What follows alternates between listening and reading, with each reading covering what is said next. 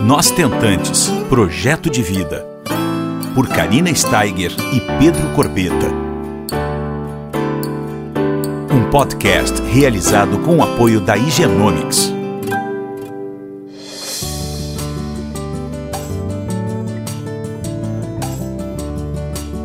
Olá pessoal, tudo bom? Mais uma semaninha nós estamos juntas e hoje eu vou trazer para vocês um caso real de uma ex-tentante, a Thaís, que tem uma história surpreendente. Ela foi mãe da Isabela com 22 aninhos, bem jovenzinha, e depois de um tempo de bastante, bastante anos, ela deu vontade de, de ter uma experiência novamente, né? Uh, resolveu ser mãe novamente com, com 38 anos, só que não aconteceu da forma como a anterior, né? Como ela imaginava, com facilidade. Ela teve uma trajetória de quatro anos. É, ela vai contar para vocês como é que foi essa trajetória. E aos 42, ela tá grávida novamente. Olha que maravilha, dos 22 aos 42, são 20 anos, né? Mais tarde. E durante a trajetória dela, ela teve um processo de aceitação, porque ela teve diagnóstico de Uh, na verdade, não foi diagnóstico, ela teve uma indicação de ovo-recepção em função da idade. E ela vai nos contar como é que foi esse processo todo, a importância que ela teve uh, de uma rede de apoio, principalmente do marido e da mãe dela, para que ela enxergasse de uma maneira diferente, porque ela, ela tinha muita é, resistência à carga genética que ela ia perder.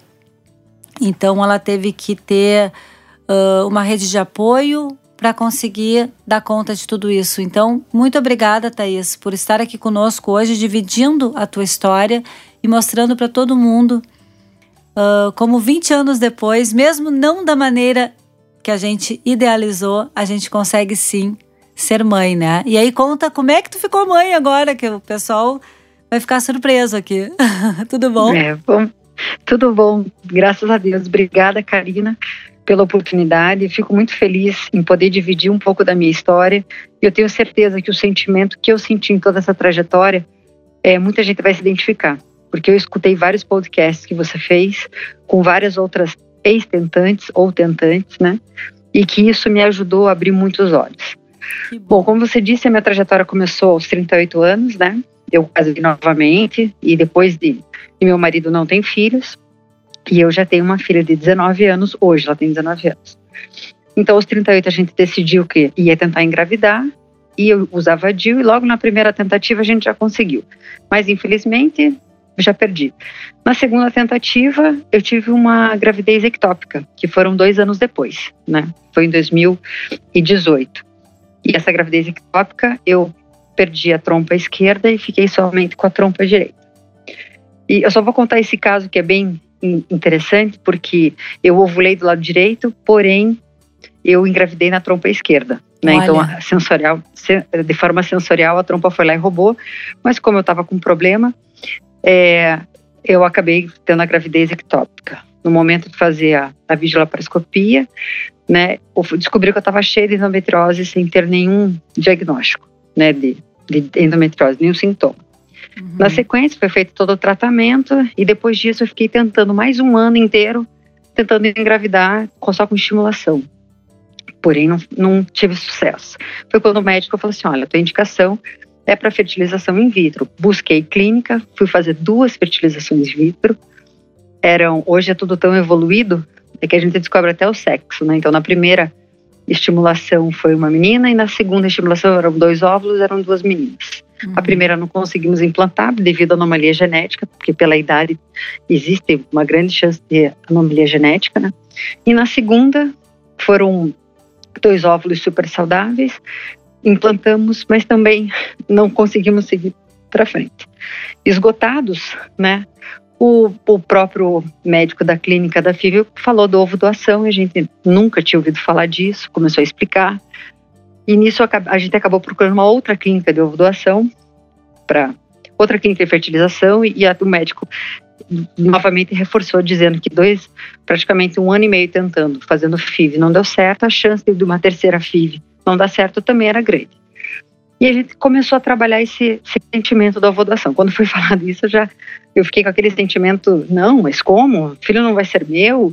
As pessoas vão olhar para mim e vão dizer assim: "Ah, mas teu filho tem olho verde, mas eu tenho olho verde, mas não, seu olho verde não é meu", né? Eu sei que não é meu. Claro que eu não vou ficar falando para pessoa, para as pessoas isso. Uhum. Mas eu sentia algo assim que eu não aceitava. Eu falei: "Não, nós temos que tentar. Não, não é possível". E até me emociona de falar. Desculpa a emoção, a voz trêmula até para falar. Mas o meu marido ele chegou para mim e falou: porque até que ponto vale, né? Até que ponto a gente vai buscando os seus limites para você conseguir atingir o seu sonho de ser mãe, né? E principalmente dele por ser pai, porque ele não tem filhos, então ele queria muito. Eu via que o problema estava em mim. E ele olhou para mim e falou assim: é, não sei por que você está tão receosa com tudo isso, né? Vai ter a minha carga genética? Vai, mas quem vai sentir é, o coração batendo dentro de você, mexer, né? Vai alimentar essa criança desde o primeiro momento, vai ser você, não sou eu. Eu vou conhecer a partir do momento que, que nascer. E quando é ele falou aquilo para mim, assim, o meu mundo assim caiu, porque é verdade, né? Quem vai gerar a criança, quem vai é, é, alimentar essa criança, vai toda, dar toda a carga que ela precisa para sair saudável, nascer saudável, sou eu. Né? Então eu vou ter a minha participação. Não, não é que eu não tenha minha participação genética, mas eu vou ter a minha participação na vida dessa criança. Uhum. Quando ele uhum. falou aquilo, assim, me deu um chacoalhão bem dado. Que legal, nisso, que na, legal. É, nisso, na sequência, eu fui conversar com a minha mãe. E a minha mãe olhou para mim, quando eu expliquei, assim, minha mãe é muito emotiva, já olhou para mim e falou: Não, filha, qual que é o problema? Essa criança vai ser tão amada quanto qualquer outra. Aí ela olhou assim para mim: Ah, você tá preocupada que a, tua, que a criança não vai ter geneticamente nada seu? Eu falei. Ela olhou para mim e falou assim: Olha a Isabela, tua filha, ela não tem nada teu. Olha. É tudo do pai dela, tudo da família do pai dela. Então, assim, qualquer pessoa que olha acha que nem é tua filha, de tão diferente que ela é de você. Olha meus outros dois netos que eu tenho nenhum é parecido com a nossa família. E é verdade, ela falou aquilo, é mais um chacoalhão eu levei ali, é. sabe? E pensei comigo, falei, poxa, eu acho que eu tô sendo egoísta, né? Porque quem vai ter a maior participação em todo esse processo sou eu, né? E por que que eu não posso abrir mão disso? E foi na hora assim que a gente que eu olhei para o meu marido assim, até o meu processo não foi tão demorado de decisão, porque os chacoalhões que eu levei foram muito fortes. Uhum. E e foram determinantes para que eu entendesse que aquilo ia fazer mais bem para mim, para o meu casamento, para nossa vida, do que simplesmente ter o olho igual ao meu, o cabelo igual ao meu, o corpo igual ao meu. E nisso a gente procurou outra clínica e fomos buscar, vimos a, o preço que era, tudo. Assim, então, agora vamos juntar dinheiro e, e vamos fazer. Juntamos o dinheiro, começamos o processo, aí mostrou uma doadora, a gente não gostou muito, vamos para a segunda doadora, a gente queria um pouquinho mais jovem. Aí quando o doutor tava, toda a equipe do doutor começou a ir atrás, descobri que estou grávida. Um dia antes do Dia dos Pais, naturalmente, descobri que estava grávida. Meu Deus. Deus nos abençoou. é. Essa então, tu não então, esperavas, hein? Não. Eu acho que todo mundo que é tentante, Karine, você vai concordar comigo. Quatro anos tentando, quantas vezes você pensou, parou e falou assim: Nossa, eu acho que estou grávida vários meses a gente pensa que está grávida, né? Sim, não, que loucura. E a menstruação atrasa, você fala assim, não, já atrasou três, quatro dias, já atrasou cinco dias, atrasou uma semana e eu não tava, né? A chance era tava... bem, tá aí só pra gente entender que a gente está escutando, a chance era uhum. mínima, né? Mínima, era 2%, de, 3% de chance de gravidez. Com os teus óvulos. Natural. Uhum.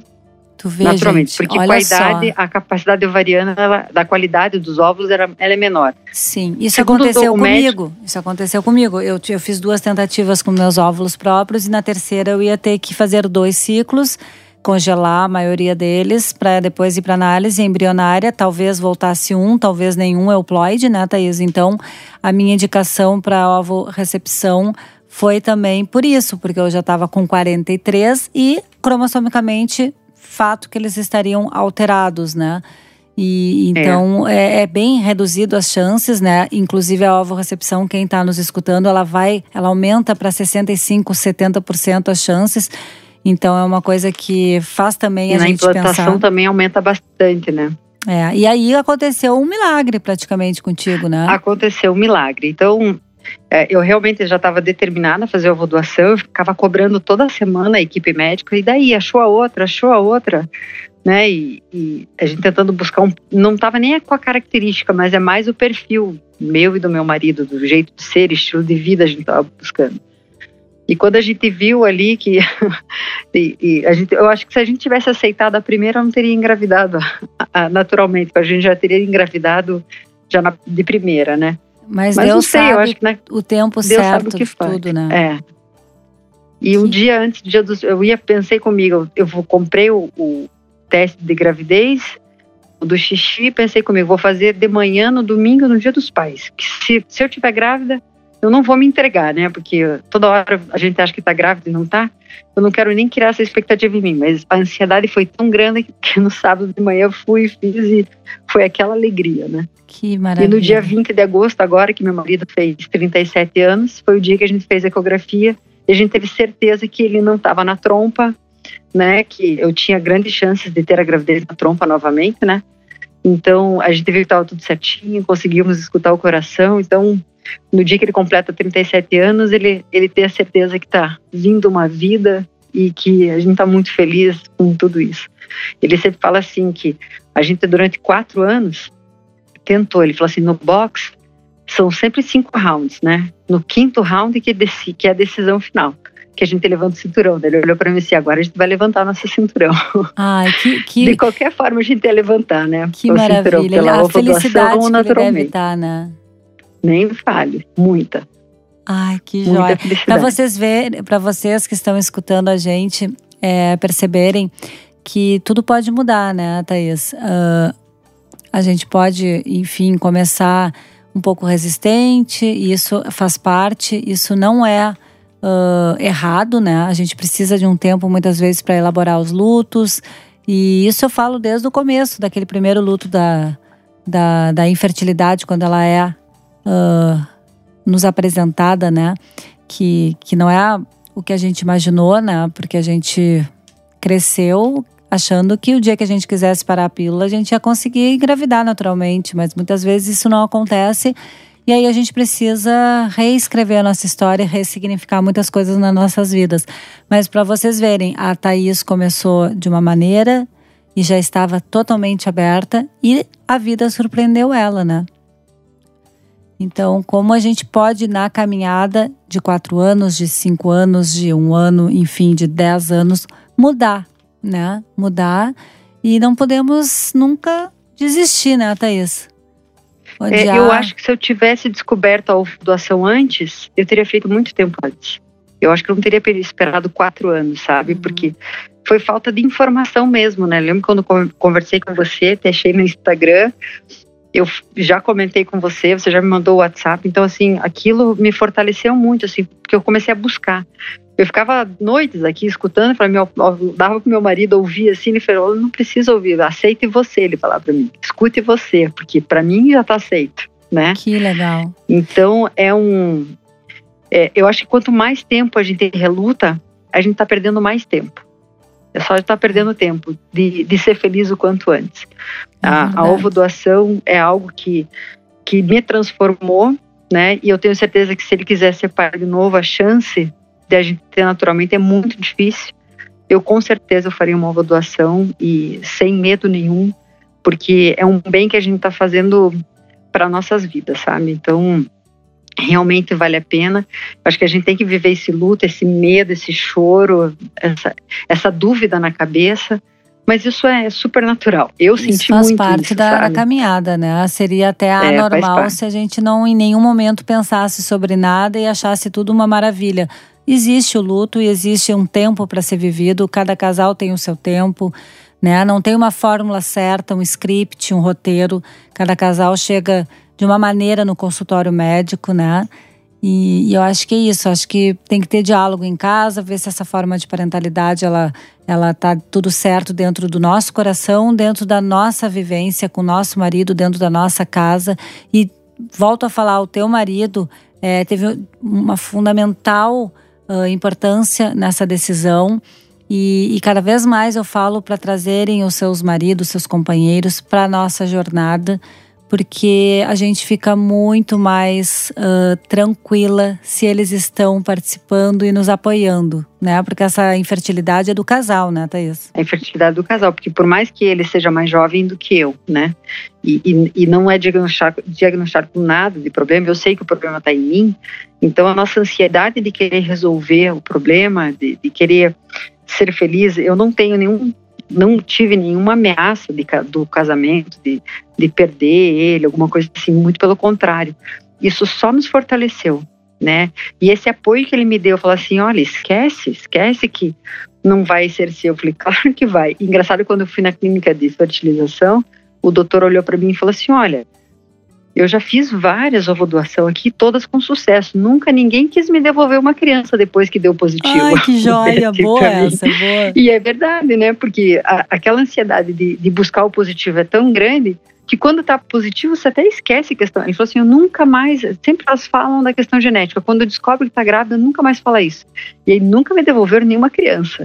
E é total verdade. Se a pessoa resolve é, falar tudo certo. E se a pessoa, no caso o casal, é, não, não, não tiver afim de falar para ninguém, nem mesmo para a família, ninguém tá aqui para julgar, né, Thaís? Mas assim, Exatamente. isso o doutor falou é uma verdade. E por experiência própria eu falo: se quiser esquecer, esquece total e absoluto, assim, sabe? Porque Eu acho nada que é, é mais você nem importante. lembra mais, né? Nem lembra mais. Ele nem falou lembra. que as pessoas não lembram. Depois que descobre o positivo, elas nem lembram que É. geneticamente não tem nada seu. Muito pelo contrário. Agora, Você mesma disse que o teu filho tem os teus olhos, e é, É. verdade. Quem vê a foto tem É. os teus olhos mesmo. É. E depois que ele nasce, nossa, tu vai ver. Agora tu tá grávida de dois. eu não sei quantos meses tu tá exatamente agora, mas isso tu vai ver quando tu tiveres com ele no colo, que assim, ó, tudo se torna pequeno. A gente faria tudo de novo e ainda indaga o médico por que, que eu não fiz antes. Isso é total verdade.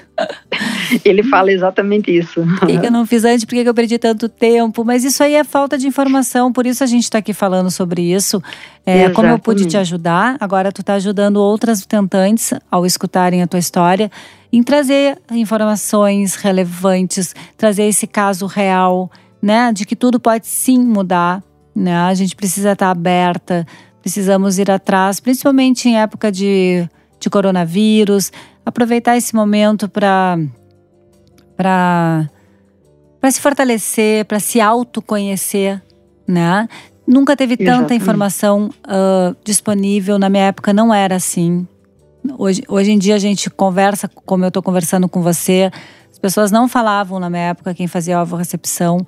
Então é, é muito mais fácil e a nossa luta, né, a minha, a tua e de todo mundo que fala abertamente, é que cada vez mais seja natural eh, esse assunto, Uhum. as formas de gerar amor, como eu defendo todas. E que os nossos filhos daqui a pouco possam dizer assim, orgulhosos, né? Sim, eu sou filho por recepção, minha mãe batalhou muito por mim, sabe? Então eu acho que a Exatamente. gente levantou a causa, né? Graças a Deus tu tá aí gravidinha naturalmente, mas hoje em dia tu é um exemplo, né? Que tudo sim pode ser mudado. E, e é fantástico essa, essa tua história, ah, a mensagem que tu deixa, né? De que tudo é possível, né? Basta a gente estar aberto. Aberto, né? E o desejo é o que nos move, né? De ser mãe. Seja como for, a forma como for, não é verdade? É verdade. Muito obrigada. É, eu, eu, imagino a tua emoção, tua emoção. Eu quero, quero saber, daqui a pouco, quando tu tiveres já o sexo, tu me manda um WhatsApp e a gente vai dividir aqui ah, o sexo dele ou dela. E É, manda fotinhos também, porque eu sempre gosto de dividir com o pessoal que está nos escutando, porque depois eu sou cobrada, viu? O pessoal que está nos escutando pergunta É depois para mim: ai, sabe aquela moça que ficou naturalmente grávida? E aquela moça de barriga de aluguel que foi até, até a Ucrânia buscar e não sei o que, sempre me cobram. Então eu acho bacana a gente estar sempre dando esse feedback para trazer esperança para as tentantes, É, para mostrar que a recepção ela é uma maneira real, né, Thaís, de trazer os seus exatamente. sonhos para a realidade. E, e basta a gente ser persistente, né? Ter fé É. Porque só não tem quem desiste, né? Enfim. E é muito mais fácil desistir, não é mesmo, amada? Porque não é, é fácil esse caminho, né? De quatro anos. A tua e... trajetória foi de quatro anos e a minha também. Temos algo em comum. Temos. E eu engravidei com 43, tô com 42. É, e não desistimos, né? Não, nunca. Não Essa palavra não existia para mim. Eu sabia que de alguma forma eu ia ser mãe, nem que fosse, sei lá, eu tava pensando na adoção, é, se eu não conseguisse. E, e, tudo isso a gente vai elaborando, né? Às vezes a gente é. vai mudando, né? O meu marido e a gente sempre Pedro, pensa na adoção também, né? É, o Pedro Falar, era um pouquinho resistente vida. à adoção e hoje ele não é nem um pouco, né? Uhum. Então é mais um motivo de que as coisas podem se transformar, né? Essa eu acho que é a maior mensagem do nosso podcast hoje. É, é. é mudar de ideia, transformar, é conhecer, aceitar, trazer o marido pra gente, sabe? Conversar com uma mãe, né?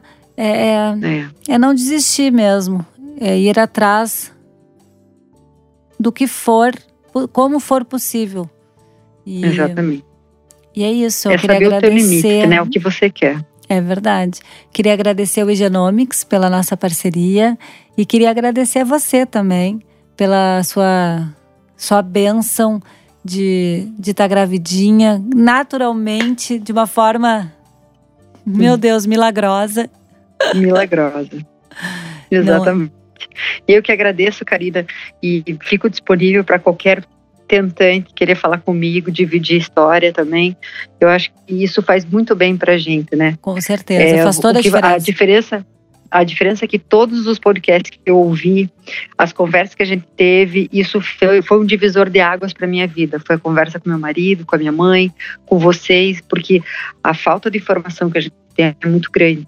E quando a gente busca, quando a gente acha esse poço de informações tão rica como a gente tem com você, então é totalmente gratificante. A gente não fica desamparado, a gente vê que realmente é possível a gente ser mãe, a gente poder realizar o nosso sonho, o sonho da nossa família, que é, é, é gerar uma vida, né?